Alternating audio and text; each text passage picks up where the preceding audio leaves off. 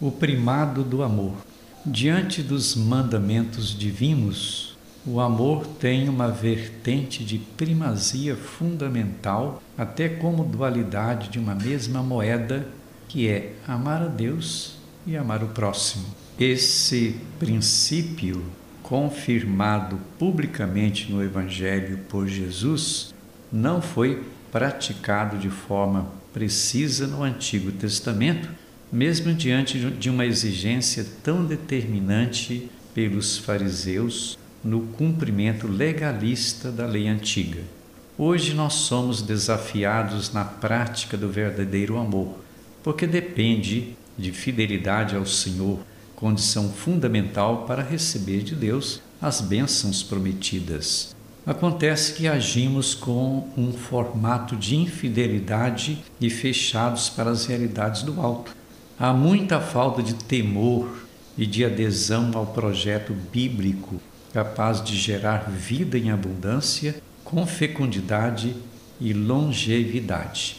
Numa cultura de fortes polarizações ideológicas extremistas, onde as pessoas não conseguem agir de modo equilibrado, os ânimos ficam agitados e à flor da pele, dificultando muito o exercício do primado do amor. O que estamos vendo é a evidência dos interesses pessoais e de grupos, pouco abertos para as riquezas do amor fecundo de Deus, que envolve a interioridade e o agir humano. O ideal e modelo do amor perfeito encontramos em Jesus Cristo, o sumo e eterno sacerdote, que obediente e cumpridor do projeto de Deus Pai, entregou sua vida no madeiro de uma cruz como expressão maior de doação, abrindo caminho para a viabilidade do amor.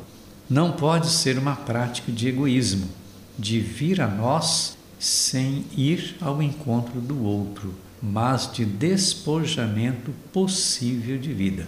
São fortes as oposições aos que lutam no amor coletivo, interpretado como ação social e política, que leva pessoas a se emanciparem de amarras que as impedem de ser livres e felizes. É um processo de conscientização para que cada indivíduo seja agente de seu próprio caminho.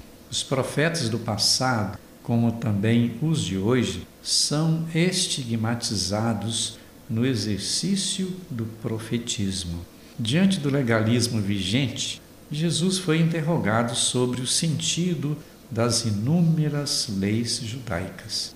Ele pontua o primado da lei do amor em dupla dimensão e como elemento essencial para a fé cristã: amar a Deus e amar o próximo.